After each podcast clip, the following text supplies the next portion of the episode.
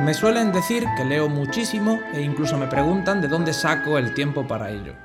En los diferentes episodios de pantalla de papel os he hablado de muchas novelas y la verdad es que comento títulos de todo tipo. Ello no significa que los haya leído en las semanas previas a los episodios. Algunos los leí hace meses e incluso años. Lo que sí supone escribir el guion de un episodio, además de haber leído la obra y recordar lo suficiente de ella como para poder comentarla, es la labor de documentación, es decir, búsqueda de información y desarrollo de las ideas a tratar en el episodio. Que yo hoy comente tres o cuatro obras, que no lo he hecho hoy, pero otras veces lo he hecho, no significa que me haya pasado la semana sin otro oficio que leerlas.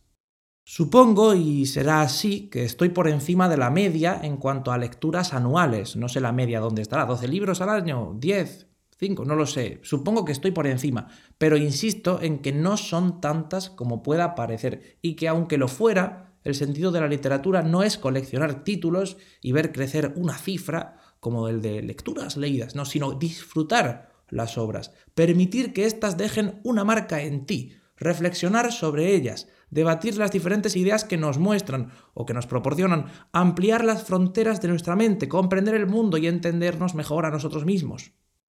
Y todo ello, leyendo de forma atragantada y pasando de un libro a otro sin digerir su contenido, difícilmente puede conseguirse.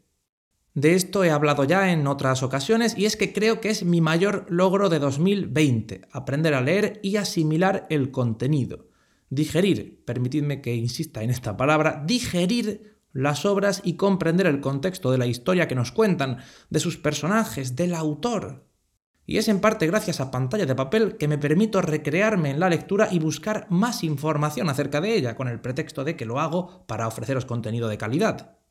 De este modo puedo pasar horas leyendo datos sobre Manuel Chávez Nogales, siguiendo análisis de diferentes galdosistas sobre Doña Perfecta o situando a cada autor en una corriente literaria.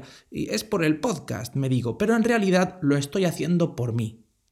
Esta labor de documentación supone leer menos obras al año y por tanto acabar con esa exorbitante cifra de lecturas anuales, pero la verdad es que merece la pena. Y merece la pena cuando, al menos en mi caso, asumo que la vida no tiene sentido, que la literatura por su parte tampoco tiene por qué tenerlo, que para mí lo importante es vivir esa obra y extraer lo que pueda de ella, no presumir de conocer mucho y a la vez de nada. Permitidme que lo haga con una metáfora que me gusta mucho. Yo no quiero ahogarme en un océano de títulos y escritores que no tenga más de dos centímetros de profundidad. Prefiero nadar en un lago, por pequeño que éste sea, cuya profundidad de conocimiento me permita al menos sumergir la mitad de mi cuerpo. Por otra parte, sentir estrés o agobio por no haber leído suficiente es una estupidez y un sentimiento atroz que confieso haber sentido y que en ocasiones continúo sintiendo a día de hoy, pero cada vez menos. Cuando esto pasa, uno se dice a sí mismo cosas como si hubiera leído de adolescente en lugar de haber hecho esto o lo otro.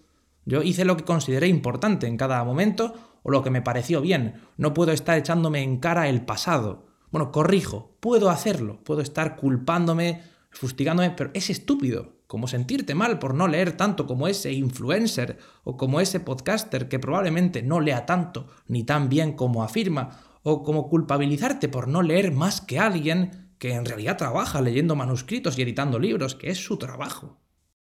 Lo que podemos hacer, mirando hacia el presente y el futuro, es vencer la pereza, vencer el miedo y organizarnos bien para poder leer aquellos libros que nos llaman la atención o que queramos conocer o lo que sea. Sin preocuparnos de si son más o si son menos. Porque cuanto más sepas, cuanto más leas, más consciente serás de lo mucho que te queda por leer y por conocer. Por tanto te digo, no te agobies por ello, no sientas envidia, y mucho menos por alguien como yo, que hasta hace cuatro días me fumaba los libros como cigarrillos y no me enteraba de la misa a la media. Y es que así, a trompicones y con prisa, no merece la pena leer, es tiempo perdido.